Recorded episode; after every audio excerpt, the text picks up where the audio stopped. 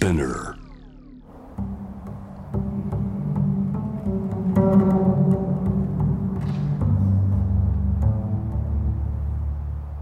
藤原信也新東京漂流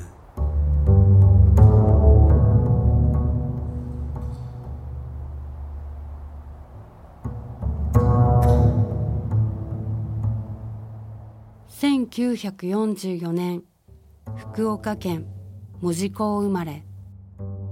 敗戦直後の故郷の風景とアメリカ兵たち。最初の旅。ガソリンの匂い。インド放浪。アメリカへの旅。非接触時代の自然との接触。藤原信也ロングインタビュー。聞き手は文筆家五所純子。その2回目。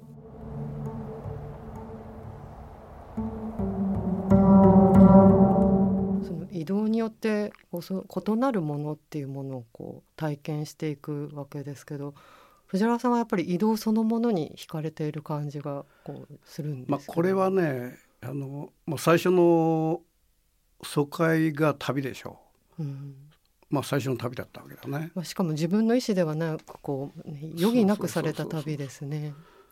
でしかも旅館の旅館っていう旅のねあの旅っていううん文字がついた、はいその家に生まれてう、んうんで最初のまあで0歳から1歳までの体験が旅最初の旅だったっていうそういう意味ではまあちょっと宿命づけられてるなって感じがするんだけどね。うんうんそれ以降、おま、あ日本が負けて、えーまあ、疎開からあの帰るわけだなあの門司港に、うん旅館に帰る。それでしばらくするとわーっと進駐軍がどんどんどんどん上がってくるわけよ。うんでその記憶はねやっぱりそ幼稚園前ぐらいが一番強いね。その上がってくるっていうのがつい言葉から聞くとこうわらわらっと上陸してくるイメージが湧くんですけど。そうそう。だからあのまずね車。車、はい。車のイメージね。あの進駐軍のジープですか？そうそう、ん。あのみんな隊隊列を組んでわって上がっていくんじゃなくてうん。もうジープがガンガンガンガンを飛ばしてあの通りを走る、うん。うん。それからその大きなそのトラックねホロホロ付きのトラックがどんどんどんどん上がっていく、うん。ほとんど彼らはね歩くのが嫌いなの。うん。皇軍のイメージがどうしてまあいもあまだにるんですけどね。ねアメリカ人歩かないじゃない。そうですね。アメリカ行ったら、うん。ほとんど車社会ですもんね。だからロサンゼルスとか行ってもね、うん。歩いてやりすぎたらこいつなんかおかしいなっていうような感じのねああのそうそういう風土じゃない。うんうん。で昔から彼らはねあの歩かないんだよ。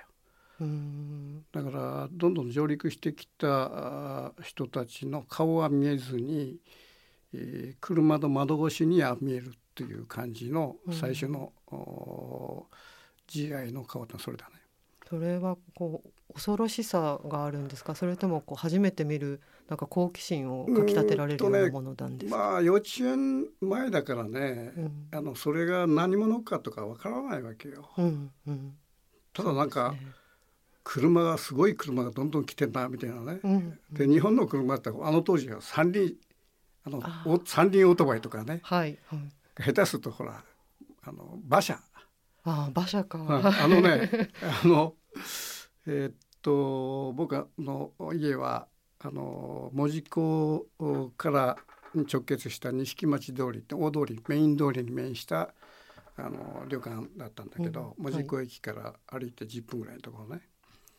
でそこがメイン通りで、うんその一番突き当たりのお駅のお横がもうそこがまあ港でもあったわけよね。うんうんでそこにこう船大きな船ついてどんどんどんどんあの車が上陸してきてうんそれでどんどんどん上がっていってまあどっかのその基地に行くわけだね。うんでそれはもうあの全て車これがねあの車のなんていうかこうがたいのねうんあの凄さとこのかっこよさうんうんこれがねその時に初めて日本っていうのはなんで惨めな車乗ってんだと思ったんだよ。ああ貧しく見えたんですね。三輪オートバイって知ってる？見たことある、はい、ギリギリ見たことあります。三輪オートバイバタバタバタっていうはいオートバイね、うん。それからあとその馬車が走ってたの。で馬車が走,、まあ、走ってたか歩いてたのねはい。であの大きな荷台をひ引いてね、うん。まあ、物を運ぶためのうんそれで、えー馬車が途中で止まって、うんおしっこをダーッとするわけよ。また勢いいいですもんね。ね。ものすごい量のねおしっこするわけよ。はいはい。でなんでかね彼らはね坂道の途中で止まってそうするんだねなんか知らんけど。えー馬の癖なんですかね。そうそう坂道 ちょうどねあの僕の家から ちょっとあの山の方堤の方にこう坂になっててさはい。でそこでみんななんなんでかしらんそこで止まってジャーってやり始めるわけ。上り坂の途中なんですね。そうそう下る時じゃないんですね。そうそうそれがねだ いたいバケツ5杯分ぐらいするんじゃないかな。結構な量ですね。それがね川上にねずっとあの流れてくるんだよね。それと同時にその糞をうんポコンうんポコンとするわけよね。はい。そうすると大体おにぎりよりちょっとでかいぐらいのあー草色っぽい茶色のねうん塊がそうねまあ10個20個ぐらいバーッとそこに積み重なって10個20個べちゃべちゃっとですね。この塊の状態でね はいそのおしっこのそのあの皮の跡とねはい。それからあの糞糞の塊があるといううんうん。いきなりドブ川ができちゃうわけですね。道の向こそれで大きな車はバスなのよ当時はね。うに。はい。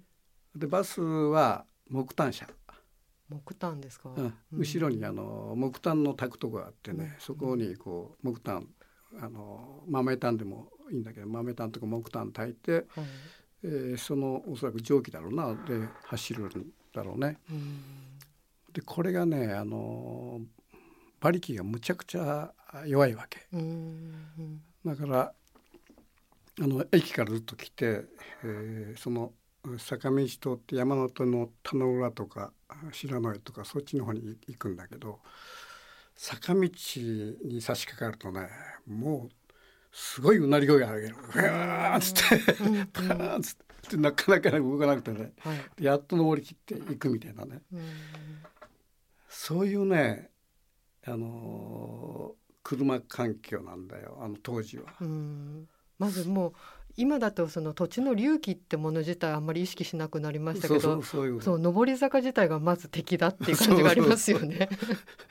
あと匂いがすごそうだなっていう木炭にしろ馬糞にしろ。そういう時代だったからさ。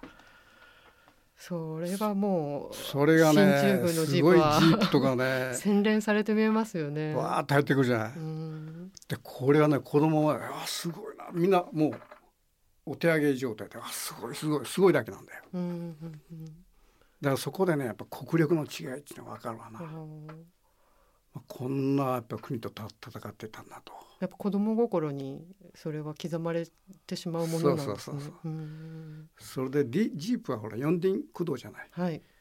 だからねこの坂なんか全然もう問題なくバーって上がっていってさらにその山の方にこうランダラの坂があってさ、うん。でこれなんか絶対バス登れないんだけど、うんうん。もう軽々とねふわーって登っていくわけよ。うんうん。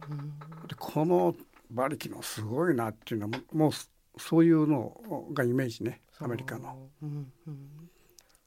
でそれその後に、えー最初にこのいろんな、まあ、ジープなりホロ付きのトラックで入ってきた後に、えー誰が来るかっていうとね高級将校が来るんだよ。あ最初の前衛隊としてその一般兵士があはい。そういうジープだとかホロ付きのばあのくあのトラック乗って入ってきて、それからしばらくしておもむろにあの高級将校がねうんうん車で入ってくるわけ。軍人中の軍人が来るわけですね。そうそうそうでこの車がねすごいんだよ。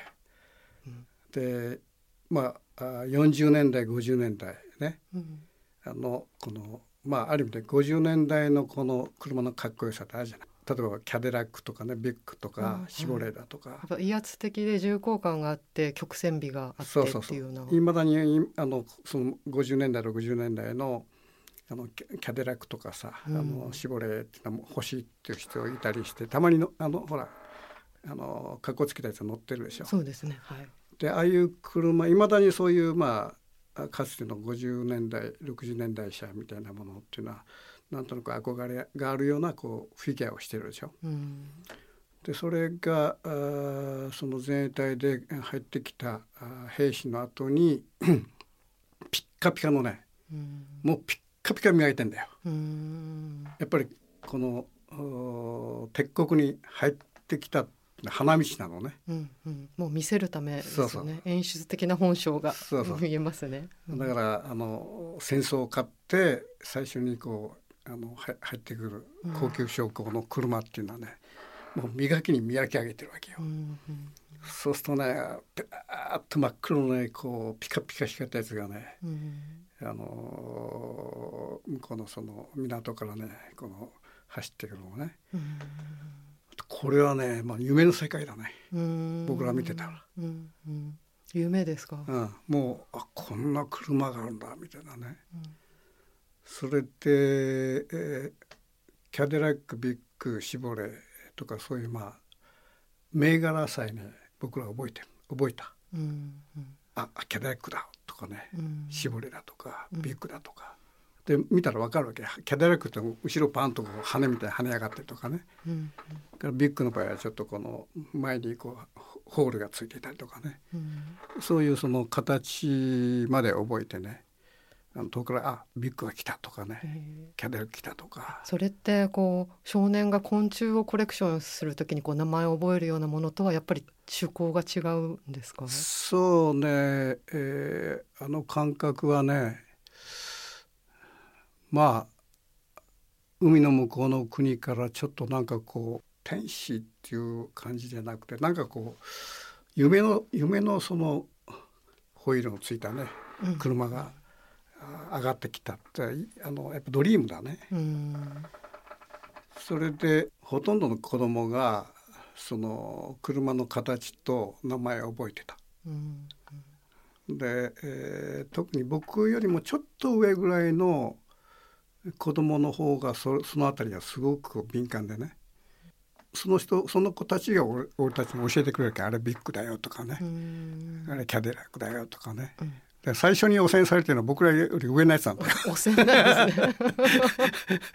それでそれであのガソリンのガソリン車じゃない。はいでガソリンが匂うわけよう。んうんいい匂いですよねであの後ろからねこうちょっとこう青っぽい煙がわーっと出ながら走っていくとねあと、まあ、ガソリンの独特のこう香りがあるじゃない。うんでそれを漂ってる感じね。はいでそのねねあの僕らの上のやつはそのおビュックだとかキャデラックとかねそういうのを着て鳥居走ったらそれを追っかけていくんだ。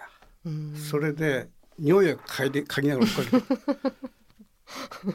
でそこまでね俺はやれなかったねなんかか気持ち悪くて。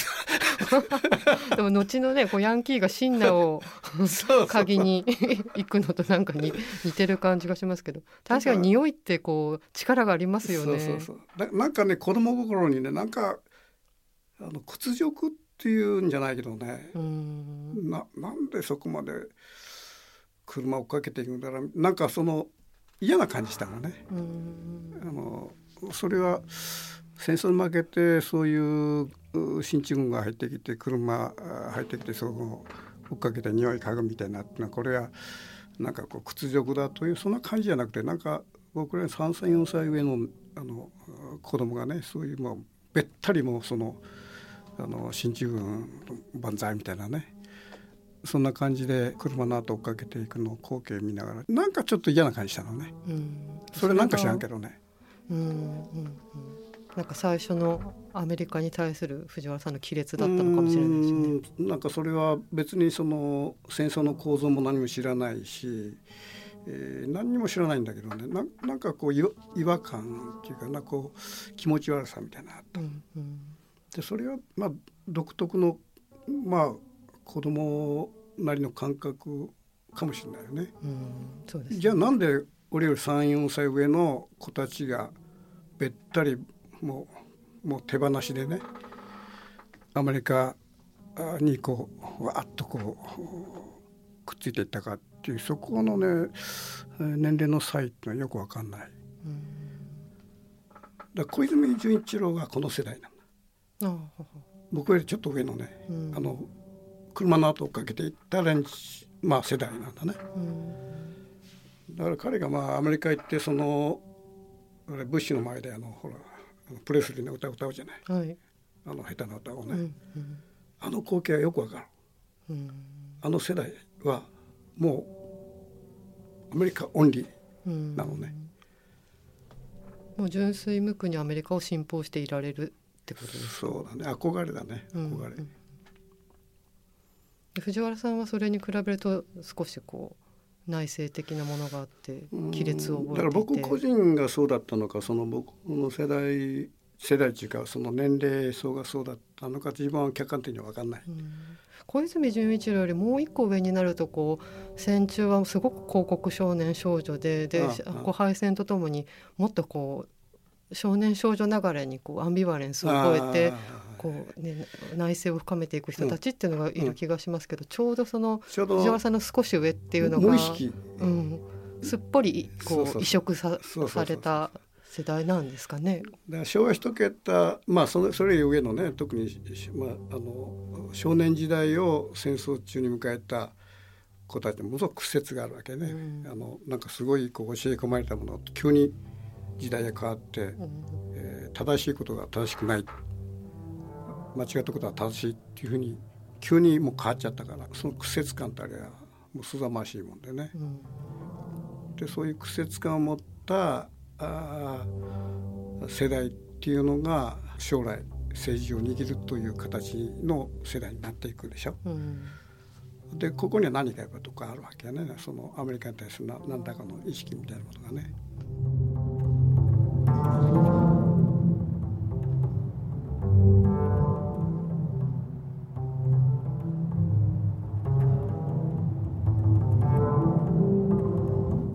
家五所淳子による藤原信也ロングインタビューは次回に続きます。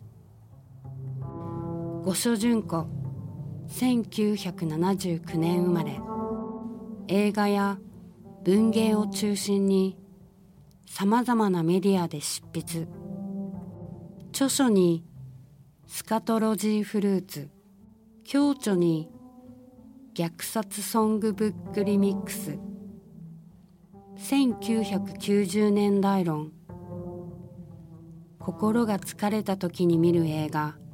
など多数。月刊誌。再造の人気連載。